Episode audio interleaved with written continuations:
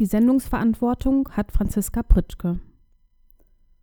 Dies ist eine Vorproduktion vom 7. Dezember 2020. Ihr hört Vera, das Verquerradio aus Greifswald zu Themen globaler Gerechtigkeit. Am 25. November war der Internationale Tag zur Beseitigung von Gewalt gegen Frauen oder auch der Tag gegen Gewalt gegen Frauen. Das haben wir zum Anlass genommen, unsere heutige Sendung zu diesem Thema zu machen auch wenn Gewalt gegenüber Frauen ein Thema ist, was leider täglich stattfindet. Und hier ein Hinweis, der für die gesamte Sendung gilt. Wir werden heute viel über Frauen sprechen und über Gewalt, die sie erfahren. Wenn wir das tun, sprechen wir nicht von Frauen im zweigeschlechtlichen Sinn. Wir beziehen CIS-Frauen, Transfrauen und Personen, die sich nicht als binär verstehen, mit ein. Die genderspezifische Gewalt, die in der Sendung thematisiert wird, richtet sich gegen alle, die als Frauen oder Mädchen gelesen werden oder auch gegen Personen, die für die Täter nicht in das binäre Mann-Frau-Schema passen. Bevor wir in die Sendung und den Sendungsüberblick starten, ein Beitrag zur Triggerwarnung. Trigger ist der englische Begriff für Auslöser. Triggerwarnungen werden am Anfang von Beiträgen, Büchern, Filmen, Erfahrungsberichten und anderen Medienformen genutzt, um darauf hinzuweisen, dass im Folgenden gewaltvolle Inhalte kommen, die bei einer Person emotional etwas Negatives auslösen könnten. Dabei muss die beschriebene Situation nicht explizit etwas mit dem zu tun haben, was die Person selber erlebt hat, löst jedoch ähnlich negative Gefühle aus oder bringt die Person dazu, in eine gewaltvolle oder traumatisierende Situation zurückzudenken oder zu fühlen. Ein sogenannter Flashback. Triggerwarnungen können also Personen vorwarnen, dass bestimmte gewaltvolle Inhalte angesprochen oder Bilder gezeigt werden, die bei Personen diese Flashbacks oder andere negative Gefühle hervorrufen können. Mit einer Triggerwarnung kann jede Person in dem Moment entscheiden, ob sie in der Verfassung ist, sich mit diesem Thema auseinanderzusetzen oder sich emotional vorab schon mal darauf vorbereiten. KritikerInnen von Triggerwarnung sagen, dass bestimmte Inhalte nicht mehr diskutiert und besprochen werden können oder einzelne Begriffe verboten werden. Ich betrachte Triggerwarnung jedoch nicht als Verbot für Beschreibung von gewaltvollen Inhalten, sondern als Variante, Personen, die traumatisiert sind, eine proaktive Haltung zu ermöglichen und dass traumatisierte Personen nicht in Situationen hineinschlittern, die ihnen keine Auseinandersetzung mehr ermöglicht weil starke negative emotionale Gefühle hervorgerufen, getriggert wurden. Es ist auch eine Frage von wer spricht und wer hört zu. Manche Inhalte müssen auch explizit benannt werden, zum Beispiel bei Gewalt gegenüber Minderheiten, bei Gewalt gegenüber Frauen. Löst eine Triggerwarnung das Gefühl aus, puh, das ist mir jetzt zu doll, mich mit Gewalt gegenüber Frauen auseinanderzusetzen? Oder ist es doch ein, die beschriebene Situation führt dazu, dass ich ein Flashback bekomme, eine Panikattacke oder ähnliches und damit nicht mehr handlungsfähig bin. Ist es nicht oft eine Frage des Wie? Wie können wir miteinander Informationen austauschen, diskutieren, Kunst erleben? Wie können wir Menschen Gehör geben, die unterdrückt werden? Es soll auch möglich sein, dass von gewaltvollen Situationen berichtet wird, weil es die Realität zeigt und Diskurse ermöglicht, über was verändert werden muss. Aber wollen wir dabei nicht ein Wie ermöglichen, dass Person die Entscheidung überlässt, in einem bestimmten Moment teilzuhaben oder eben nicht? Triggerwarnung. In dieser Sendung wird Gewalt gegen Frauen thematisiert. Es wird über geschlechterspezifische Gewalt gesprochen. Explizit wird in einem Beitrag über persönliche Gewalterfahrung berichtet. Die Liedtexte thematisieren Gewalt gegen Frauen in englischer und spanischer Sprache. Ihr hört Vera das Verquerradio zum Thema Gewalt gegen Frauen. Bevor wir in, die, in den inhaltlichen Teil starten, bekommt ihr noch eine Sendungsübersicht. Wir haben heute mit dabei einen Beitrag zu Was ist Gewalt und was zählt zu gewaltvollen Handlungen, Einordnung aus juristischer Sicht und Vorstellung der Online-Ausstellung Gewaltpandemie. Dann haben wir noch mit dabei einen Beitrag über persönliche Erlebnisse und Sexismuserfahrung dann einen Bericht über die Online-Podiumsdiskussion antirassistischer Feminismus, jetzt erst recht, vom 23. November 2020.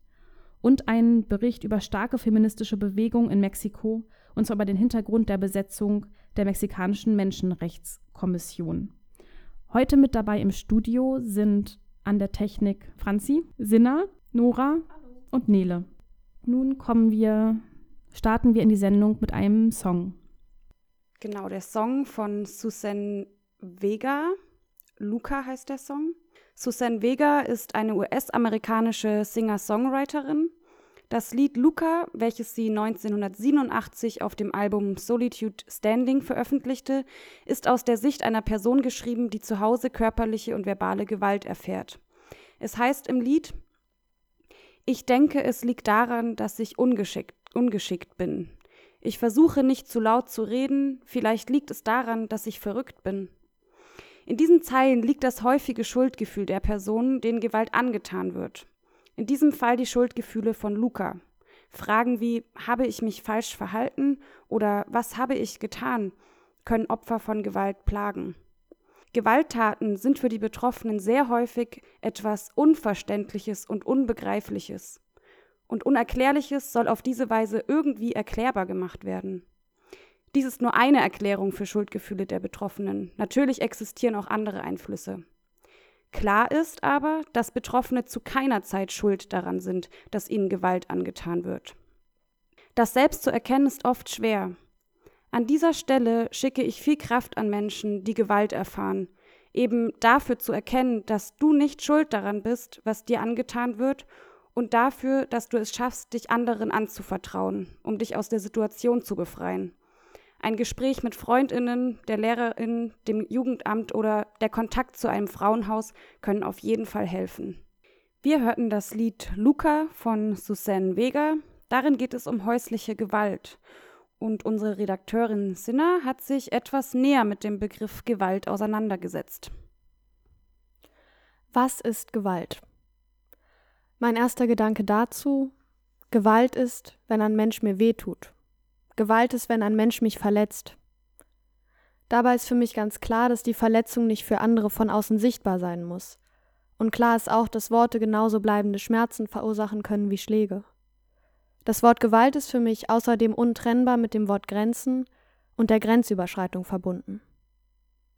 Aber was ist denn nun eigentlich Gewalt in einem Satz gesagt?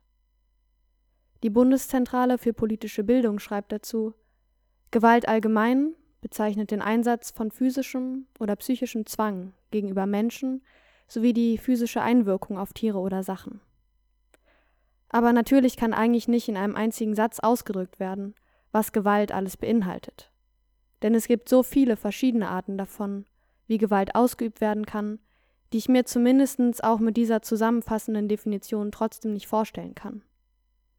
Juristisch gesehen gibt es mindestens sieben verschiedene Arten von Gewalt die körperliche Gewalt, nach außen gerichtetes aggressives Verhalten, welches die Schädigung und/oder Verletzung eines anderen Menschen zur Folge hat, also zum Beispiel Schlagen, Anspucken oder Würgen.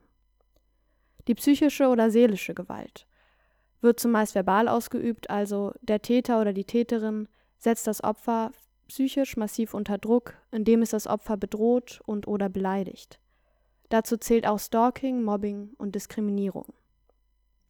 Die sexuelle bzw. sexualisierte Gewalt wird verstanden als alle sexualisierten Handlungen, die einer Person aufgezwungen werden. Dazu zählt sowohl verbale als auch körperliche Gewalt, also zum Beispiel Catcalling, das ist verbale Belästigung, oder den Körper eines anderen Menschen ohne Erlaubnis anfassen und Vergewaltigung. Als soziale Gewalt wird zum Beispiel bezeichnet, wenn die Kontakte einer anderen Person kontrolliert werden oder eine Person isoliert wird. Als ökonomische Gewalt wird zum Beispiel bezeichnet, wenn man der anderen Person den Zugang zu seinem oder ihrem Konto verweigert oder der anderen Person Geld wegnimmt. Häusliche Gewalt ist eine weitere Form der Gewalt, die alle die zuvor genannten Arten beinhalten kann. Und auch die Androhung von Gewalt ist eine Form der Gewalt. Alle der von mir soeben genannten Definitionen sind zum großen Teil übernommen von der Webseite juraforum.de. Und wenn ich diese ganzen Definitionen lese, denke ich, dass grundlegend klar sein sollte, dass Gewalt immer genau dann beginnt, wenn ein Mensch die Grenze einer anderen Person überschreitet. Und dass niemand außer einem selbst entscheiden darf, wo diese Grenze liegt. Gerade zur Zeit des Lockdowns muss das Thema Gewalt, speziell die häusliche Gewalt, Beachtung finden. Und deswegen möchte ich jetzt noch eine Ausstellung vorstellen. Die Ausstellung heißt Gewaltpandemie Und dort haben sich migrantische und geflüchtete Jugendliche insbesondere mit dem Thema Gewalt an Frauen auseinandergesetzt und dazu Bilder gemalt.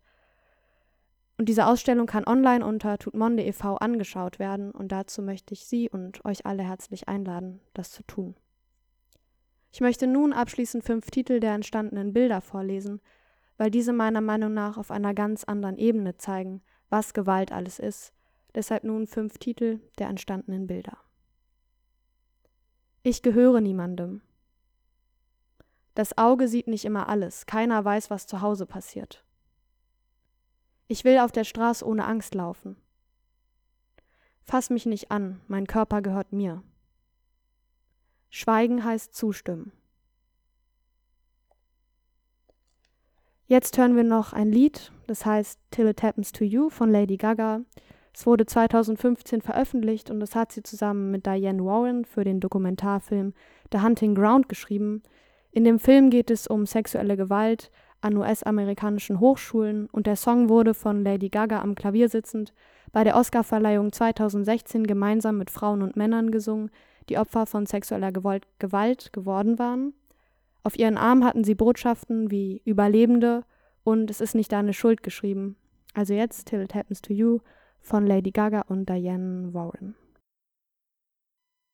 Hallo, wir sind Hannah und Imen und wir haben uns überlegt, dass wir heute gerne ein paar Erfahrungen und Erlebnisse als Frauen mit euch teilen möchten. Weil wir glauben, dass jede Frau eigene Erfahrungen in diesem Bereich gemacht hat und das Thema ist immer noch im Alltag präsent. An dieser Stelle wollen wir noch eine kurze Triggerwarnung aussprechen, da die kommenden Beiträge sexistische, grenzüberschreitende und aggressive Äußerungen beinhalten.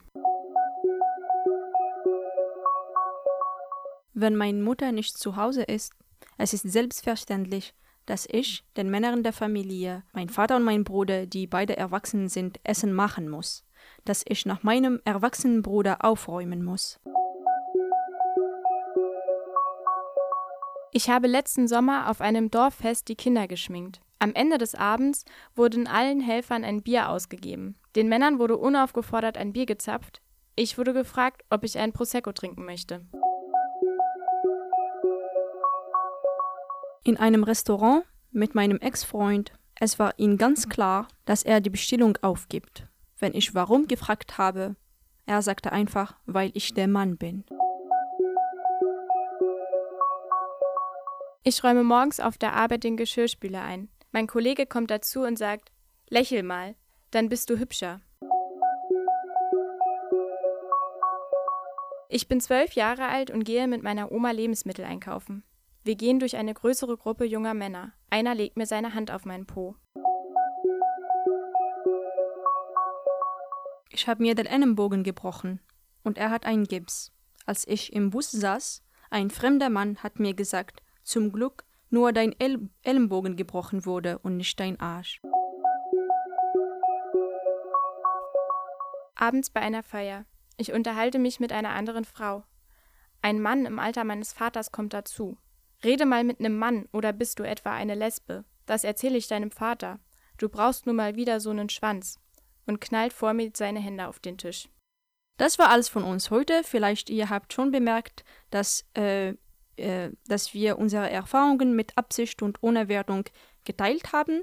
Also wir wollten nicht unsere Meinungen und Gefühle äußern. Wir finden es besser, wenn jede Person selbst die Erfahrung wert werten kann und darüber sich reflektiert.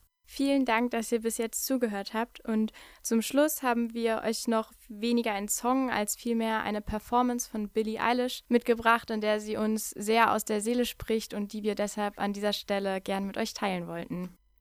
Das war Not My Responsibility von Billie Eilish. Ihr hört Vera, das Verquerradio, heute zum Thema Gewalt gegen Frauen. Bis jetzt haben wir schon was gehört zum Thema Triggerwarnung und warum es sinnvoll ist, sowas auszusprechen. Außerdem haben wir erfahren, was eigentlich Gewalt für ein Begriff ist und was es bedeutet. Und es wurden persönliche Erfahrungen mit uns geteilt. Weiter geht's jetzt in der Sendung mit den Themen antirassistischer Feminismus und dem Thema feministische Kämpfe in Lateinamerika. Und das Ganze natürlich mit passender Musik. Ihr hört Vera, das Verquerradio mit Themen globaler Gerechtigkeit. Unsere Sendung läuft in allen geraden Kalenderwochen donnerstags um 9 Uhr bei NB Radio Treff in Greifswald und Umgebung auf der Frequenz 98.1, in Neubrandenburg und Umgebung auf 88,0. Am ersten und dritten Mittwoch im Monat läuft Vera beim Freien Radio Loro in Rostock und Umgebung auf der Frequenz 90,2 und als Podcast zum Nachhören in der Mediathek der Landesmedienanstalt und auf www.bildung-verquer.de slash radio und damit weiter zu Nora. Genau, hier möchte ich nochmal den Hinweis aussprechen. Wir werden oder wir sprechen heute viel über Frauen in unserer Sendung und über Gewalt, die sie erfahren. Wenn wir das tun, sprechen wir nicht von Frauen im zweigeschlechtlichen Sinn. Wir beziehen CIS-Frauen, Transfrauen und Personen, die sich nicht als binär verstehen, mit ein. Mit ein. Die genderspezifische Gewalt, die in der Sendung thematisiert wird, richtet sich gegen alle, die als Frauen oder Mädchen gelesen werden oder auch gegen Personen, die für die Täter nicht in das binäre Mann-Frau-Schema passen. Und äh, vor dem Lied von Billie Eilish haben wir persönliche ähm, Berichte über also persönliche Sexismuserfahrungen von Imen und Hannah gehört. Und von diesen individuellen Erfahrungen kommen wir jetzt zu einer Podiumsdiskussion, auf der dieses Problem in einen gesellschaftlichen Zusammenhang gebracht wird. Einführend noch einige Worte zu Macht, Gewalt und Diskriminierung. Macht und Gewalt stehen eng in Verbindung mit Diskriminierung. Eine Diskriminierung ist erst eine, wenn ungleiche Machtverhältnisse existieren. Hinter genderspezifischer Gewalt gegen Frauen steckt eine historisch gewachsene Ungleichheit zwischen männlich und weiblich gelesenen Menschen, die beispielsweise in Gesetzen niedergeschrieben wurde oder und auch dadurch in den Köpfen der Menschen existieren. Ungleichheiten zwischen Menschen sind immer zuerst konstruiert, bevor sie dann leider dadurch zu einem realen Zustand werden. Neben geschlechtsspezifischen ungleichen Machtverhältnissen existieren weitere Machtasymmetrien. Rassismus ist eine Diskriminierungsform, die ebenso historisch gewachsen ist und der ebenso eine konstruierte Ungleichheit vorausgeht.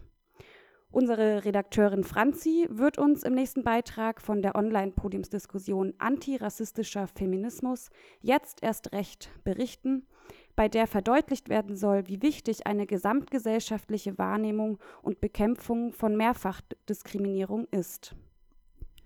Im Vorfeld des Internationalen Tag gegen Gewalt an Frauen organisierten die Migrantinnenorganisationen der Migra e.V. und Tutmonde e.V. und die Hansestadt Stralsund eine Podiumsdiskussion. Sie hatten zu einem Dialog über das Thema antirassistischer Feminismus eingeladen. Die Veranstaltung fand natürlich online statt und ich habe einige O-Töne der Diskutantinnen mitgebracht. Zu Beginn der Podiumsdiskussion fand Duigu Breuer, Vorstand von der Migra, in ihrer Begrüßungsrede klare Worte zur Forderung nach antirassistischem Feminismus. Warum brauchen wir einen antirassistischen Feminismus? Ist es nicht klar, wer für Feminismus ist, ist auch für Antirassismus? Und umgekehrt, wer antirassistisch ist, ist automatisch feministisch? Ist es darum nicht eigentlich überflüssig, antirassistischen Feminismus zu fordern? Ich behaupte, nein. Sie können die Gleichstellung von weißen Frauen und Männern fördern und damit als Feministen durchgehen. Schließlich bedeutet Feminismus die Gleichberechtigung und Chancengleichheit der Geschlechter oder nicht. Sie können die Gleichbehandlung unabhängig der ethnischen Zugehörigkeit fordern, ohne einen Gedanken darauf zu verwenden, dass Männer und Frauen definitiv nicht die gleichen Chancen haben und damit als Antirassisten durchgehen. Schließlich bedeutet Antirassismus gegen die Diskriminierung aufgrund der ethnischen Zugehörigkeit zu sein oder nicht. Es genügt nicht, antirassistisch zu sein. Es genügt nicht, feministisch zu sein. Erst wenn Feminismus Antirassismus und umgekehrt Antirassismus Feminismus beinhaltet, ist dem Artikel 1 der Allgemeinen Erklärung der Menschenrechte von 1948 wirklich Rechnung getragen. Hintergrund der Forderung nach antirassistischem Feminismus ist die sogenannte Intersektionalität oder auch Mehrfachdiskriminierung. Reem Alabali Radovan, Integrationsbeauftragte der Landesregierung Mecklenburg-Vorpommern, erklärte, was Intersektionalität für sie bedeutet. Intersektionalität ähm, bedeutet, dass ähm, eine Person von, von Mehrfachdiskriminierung gleichzeitig betroffen ist. Das heißt jetzt, wir reden ja gerade heute ganz konkret ähm, ja auch über Migrantinnen und geflüchtete Frauen, die betroffen sein können gleichzeitig von Diskriminierung aufgrund ihrer Hautfarbe, Religion und Geschlecht. Das musste ich auch erst äh, lernen und ähm, intersektional zu denken bedeutet diese verschiedenen ähm, Diskriminierungsdimensionen, die es gibt, zusammenzudenken, da sie doch auch einander bedingen. Geflüchtete, migrierte und als solche gelesene Frauen sind im Alltag oft von Mehrfachdiskriminierung betroffen. Das wirkt sich auf viele Lebensbereiche aus. Zum Beispiel führt es zu einem eingeschränkten Zugang zu Bildung und Arbeit. Ulrike Seemann-Katz, ehrenamtliche Geschäftsführerin des Flüchtlingsrat Mecklenburg-Vorpommern, nannte dafür beispielhaft zwei Situationen. Wenn es äh, beispielsweise darum geht, äh, sich mit einem Kopftuch irgendwo zu bewerben, beispielsweise, ist es garantiert so, dass wenn denn äh, weil es sich vielleicht um äh, eine Arbeit handelt, die sowieso ähm, eher so dem niedrig qualifizierten Sektor an, ähm, angehört oder so ein Angebot ist, dass dann garantiert die Frau mit dem Kopftuch nicht genommen wird, sondern dann eben der migrantische Mann. Wir haben aber ähm, Andererseits auch immer wieder äh, bei der Teilnahme an Sprachkursen, dass geguckt wird, wenn das Jobcenter die Familie betreut, dass der Mann äh, in den Sprachkurs geschickt wird, weil die Frau soll ja die Kinder betreuen. Und wie, wie man dann damit umgehen muss, das ist eine Frage der interkulturellen Bildung. Und das ist eine, eine Sache, die halt auch nicht überall in den Behörden vorhanden ist. Auch die politische Teilhabe migrantischer Frauen wird durch Mehrfachdiskriminierung erschwert, eingeschränkt oder sogar verhindert wie Rem Alabali Radovan nochmal verdeutlichte. Wenn ich dann noch an die politische Ebene denke, als Fallbeispiel, weil ähm, das hatten wir so in der Vorbereitung, ähm, Sausan Schäbli, ähm, SPD-Politikerin in Berlin, die ähm, gerade kandidieren oder versucht hat, äh, einen Wahlkreis zu gewinnen in Berlin, hat so viel ähm, rassistische und sexistische Hetze erfahren, dass ich mir dann immer gedacht habe, auch selber persönlich, wer will das denn? Also das mhm. sind die wenigen Beispiele, die wir haben an migrantischen Frauen, die in die Politik gehen. Und dann passiert sowas und das wird so breit getreten ähm, in, in, großen Zeitungen. Ähm, das ähm, führt dann dazu, dass Migrantinnen und geflüchtete Frauen sich oft dann in ihre Häuslichkeit zurückziehen. Wichtig für gesellschaftliche und politische Teilhabe sind institutionelle Strukturen, in denen die Belange und Forderungen migrantischer Frauen Gehör finden können. Wie es um solche Strukturen in Mecklenburg-Vorpommern bestellt ist, legte Jana Michael, Gründerin von Tutmonde, dar und in Mecklenburg-Vorpommern gibt es Strukturen, aber noch sehr schwach. Und das muss man auch bedenken. Also zum Beispiel eine Integrationsbeauftragte der Regierung haben wir schon zum ersten Mal als Migrantinnenorganisation in Mecklenburg-Vorpommern 2008 vorgeschlagen.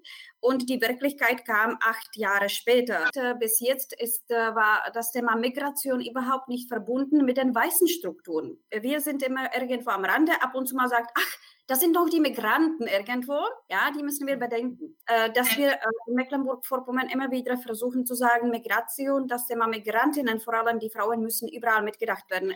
Aber ich wollte sagen, zu dem Thema Strukturen, 2020 war für uns ein sehr gutes Jahr zum Thema äh, Frauen, zumindest bei äh, Landesfrauenrat, jetzt eine äh, AG haben, also eine Arbeitsgruppe, die bis jetzt noch nie stattfand. Und, und, die interkulturelle Öffnung bei dem Landesfrauenrat war wirklich sehr lange und sehr schmerzhafter Prozess, weil wir haben ein Jahr gebraucht, dafür überhaupt Mitglied zu werden als Migrantinnen, weil das die deutsche Frauen sind, ja, also deutsche mhm. Vereinsfrauenrat. Das muss man erstmal bedenken, dass äh, das wirklich äh, ein riesiger Prozess war, überhaupt Mitglied zu werden und überhaupt so eine Gruppe da einzuführen.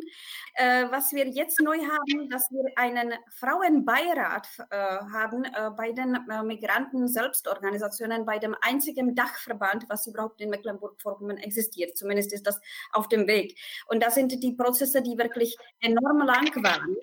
Es ist 2020. Wir müssen immer noch kämpfen da, darüber, dass überhaupt die Frauen das Thema überhaupt ankommt. Und wenn das ankommt, dass es überhaupt bedacht wird mit dem Thema Migration. Und das geht wirklich durch die ganzen Strukturen, die sehr, sehr schwach hier sind und für Migrantinnen äh, eigentlich fast ausgeschlossen. Wir sehen auch, was für Rebelle das äh, verursacht hat, zum Beispiel zu sagen, wir hätten gerne überhaupt einen Migrantinnenbeirat in der Stadt Stralsund. Ja. Also da muss man erstmal denken, das ist 2020 und wir äh, sprechen immer noch die gleichen Sachen, die äh, sozusagen Frauenrechte überhaupt sich von 200, 300 Jahren auf die Fahne geschrieben haben. Das ist einfach lächerlich und sehr traurig, dass es einfach so, äh, so weit gekommen ist. Am Ende der Podiumsdiskussion gab es noch eine offene Fragerunde. Aus dem Publikum kam die Frage, wie weiße Feministinnen Migrantinnen im Kampf um ihre Rechte unterstützen können. Auf diese Frage antwortete Dr. Delal Al-Macha, Geschäftsführerin von der Migra, mit einem wichtigen Appell. Was wir als Gesamtgesellschaft verstehen müssen, ist, wir haben als Frauenbewegung, sagen wir immer, Rechte sind noch nie frei an irgendjemand gegeben, sondern Frauen haben um die Rechte weltweit um diese gleichberechtigten Rechte haben sie immer gekämpft. Das Gleiche gilt auch hier, was die Rechte für Migrantinnen angeht. Das heißt, wir erleben auf der Bundesebene, dass dann viele Feministinnen, die auch hier unterwegs sind, zwar unterschiedliche, nicht für alle, dass sie tatsächlich das Gefühl haben, wenn Migrantinnen jetzt auch mit ihren Rechten kommen, dann würden sie vielleicht weniger äh, von dem Kuchen haben, als ob es tatsächlich etwas wäre, wo man aufteilen müsste und dass sie von ihren Rechten abgehen müsste. Ich kann nur appellieren an alle, Freiheiten, die man teilt, werden mehr. Stellen Sie sich vor. Das ist total wichtig. Erste Erkenntnis. Und zweite Erkenntnis ist, wenn man tatsächlich um Gleichberechtigung kämpft, wird auch dieser Kampf noch stärker, wenn man gemeinsam tatsächlich um die gleichen Rechte kämpft. Das war der Song Django Jane von Janelle Monet. Es ist ein Song äh, der US-amerikanischen Soul- und Funk-Sängerin, Songwriterin, Schauspielerin und Tänzerin. Und in einem Interview mit der Zeitung The Guardian sagte Monet über den Song Django Chain ist eine Antwort auf das Gefühl eines Stachels der Bedrohungen, ihre Rechte als Frau, als schwarze, als sexuell befreite Frau und sogar als Tochter von Eltern, die jahrzehntelang unterdrückt wurden schwarze Frauen und jene, die immer die anderen sind, die Marginalisierten in der Gesellschaft. Sie sind es, die sie unterstützen möchte mit ihrem Song in ihrem Song heißt es äh, im Refrain Black Girl Magic, you all can't stand it, you all can't ban it. They been trying hard just to make us all vanish. I suggest they put a flag on, on a whole another planet, was ich frei übersetzen würde mit Schwarze Frauenpower, ihr könnt es nicht ertragen, ihr wollt es am liebsten, wollt ihr uns alle verbannen, ähm, aber dazu müsst ihr am besten selber auf einen anderen Planeten auswandern.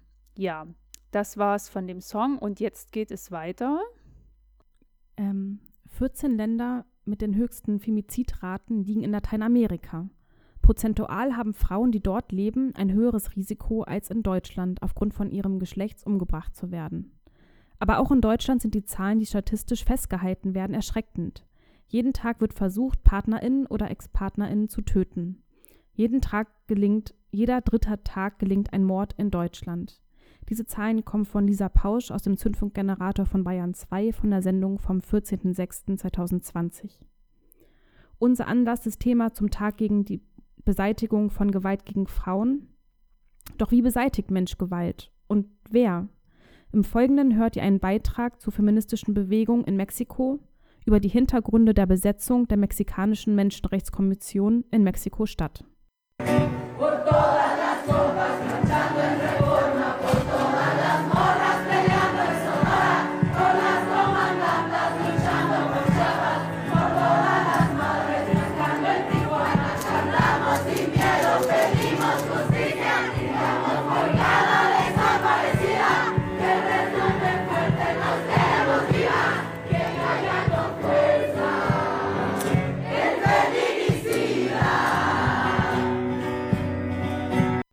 Diese Aufnahme ist am 15. September dieses Jahres, also 2020, entstanden in Mexiko-Stadt.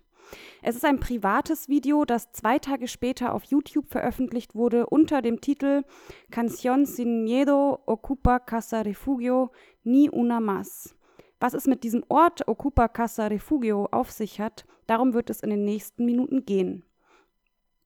In dem Lied Canción sin Miedo, also Lied ohne Angst, geht es um Femizide, also das Töten von Frauen wegen ihres Geschlechts. Es geht darum, dass Betroffene den Strukturen, durch die diese Morde zugelassen werden oder durch die diese begangen werden, also dass Betroffene diesen Strukturen gemeinsam entgegentreten ohne Angst. Was hat es mit dem Ort Ocupa Casa Refugio auf sich? Wörtlich übersetzt heißt es besetztes Zufluchtshaus. In Mexiko werden täglich zehn bis zwölf Frauen ermordet. Die Zahl der Verschleppten liegt weit darüber. Ermordet meist von ihren Partnern, jedoch auch durch organisierte kriminelle Strukturen. Die Morde und die Fälle der verschwunden Gelassenen werden zumeist nicht aufgeklärt, es wird sich ihnen nicht angenommen. Unter anderem auf dem Internetportal, Internetportal Amerika 21 Nachrichten und Analysen aus Lateinamerika wird Folgendes berichtet. Zwei Frauen aus dem nördlichen Bundesstaat San Luis Potosí wollten Ende August mit der Vorsitzenden der Kommission für Menschenrechte über ihre Töchter sprechen. Sie wurden ermordet und vergewaltigt die Täter bis jetzt nicht festgenommen. Die Vorsitzende der Kommission, Rosario Ibarra Piedra, wollte jedoch nicht mit ihnen reden, woraufhin sich die Frauen an einen Stuhl ketteten und sich weigerten, die Menschenrechtskommission, kurz CD, CNDH, in Mexiko-Stadt zu verlassen. Eine der Frauen soll laut dem Nachrichtenportal Amerika 21 gesagt haben, nicht mal eine Minute hat sich die Leiterin der CDNH mit uns getroffen. Wir fordern deshalb, dass sie, wenn sie ihre Arbeit nicht machen kann, zurücktreten soll. Sie appellieren an den Präsidenten Andrés Manuel López Obrador, dafür zu sorgen, dass die dafür zuständige nationale Menschenrechtskommission in ihren und anderen Fällen endlich ermittelt. Als dies publik wurde, sollen sich weitere 30 Familienangehörige auf den Weg zur Kommission gemacht haben. Darunter, laut dem Online-Magazin Schwarzer Pfeil, war Carla Garcia. Sie soll von ihrem Ex-Partner missbraucht worden sein und er soll versucht haben, sie mit einem Auto zu überfahren. Die Behörden waren ihrer Beschwerde nicht nachgegangen. Sie sagte gegenüber El Universal: Ich fühle mich hier stärker, weil ich weiß, dass es so viele von uns gibt. Sie, die Behörden, ignorieren mich individuell, aber sie müssen auf so viele von uns achten. Neben Familienangehörigen verschafften sich auch AktivistInnen des feministischen Kollektivs Ni Una Menos, also nicht eine weniger, Zugang zum Gebäude. Am 2. September 2020 wurde die Menschenrechtskommission in Mexiko-Stadt für besetzt erklärt. In mehreren Berichten, beispielsweise in einem Interview mit Lulu Barrera auf der Internetseite der Heinrich-Böll-Stiftung, wird außerdem von einem anarchistisch-feministischen schwarzen Block gesprochen, Bloque Negro, der an der Besetzung beteiligt ist, hinter welchen sich verschiedene feministische Gruppen verstecken sollen. Laut dem Nachrichtenportal Lateinamerika in einem Bericht vom 1. Oktober 2020 wurde das Haus in ein Zufluchtsort für Betroffene von geschlechtsspezifischer Gewalt umgewandelt. Am 15. September fand eine große Pro Protestaktion unter dem Motto Antigrita, also Gegenschrei, statt. Frauen, die Opfer machistischer Gewalt wurden, Nahestehende von verschwunden gelassenen, AktivistInnen, RapperInnen, SängerInnen und andere KünstlerInnen feierten ihren Protest im ge besetzten Gebäude der Menschenrechtskommission am Nationalfeiertag, dem Tag der Unabhängigkeit. Der Audioausschnitt, den wir eingangs gehört haben, entstand an diesem Tag. Die Kommission soll laut Amerika 21 Kommuniqués veröffentlicht haben, alle mit dem Appell zum Dialog und zum Respekt gegenüber der Inneneinrichtung des Gebäudes. Die Leiterin der Menschenrechtskommission, Rosario Piedra, erklärte, die aktuelle Krise sei auf Versäumnisse in der Vergangenheit zurückzuführen und es sei notwendig, in einen Dialog zu treten. Die BesetzerInnen wiesen die Kommuniqués zurück, denn diese seien nur für die Medien gemacht. Kein Mitarbeiter der CDNH hat mit uns bisher Kontakt aufgenommen, sagte eine der AktivistInnen gegenüber Amerika 21. Finja Henke, die seit zwei Jahren in Mexiko in der Stadt San Cristobal lebt und in einer Menschenrechtsorganisation arbeitet, hat mit Radio T über die aktuelle Lage gesprochen. Sie berichtet, es gebe Spaltungen innerhalb der Besetzung. Die Familien hätten die Besetzung mittlerweile verlassen. Einer Familienangehörigen wird Zweckentfremdung der Spendengelder vorgeworfen. Die Kommission versprach den Familienangehörigen außerdem, dass die Aufklärung nun eintrete, was, ein, was auch ein Grund für das Verlassen des Schutzraumes sein könnte. Personen, die dem besetzten Haus nahe sind, berichteten von einer undurchsichtigen Lage. Aktuell befindet sich der Blocke Negro noch immer im Gebäude. Ihnen soll Geld angeboten worden sein, damit sie das Haus verlassen. Darauf seien die AktivistInnen jedoch nicht eingegangen.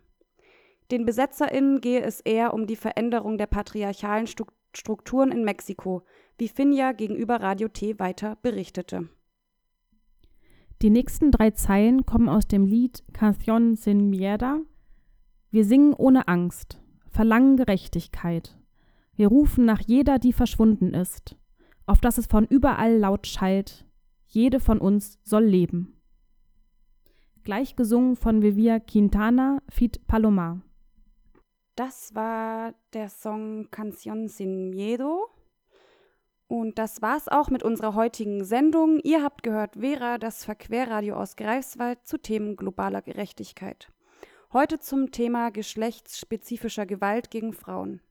Wenn ihr die Sendung verpasst habt, könnt ihr sie nachhören in der Landesmedienanstalt Mecklenburg-Vorpommern und auf der Internetseite www.bildung-verquer.de/radio.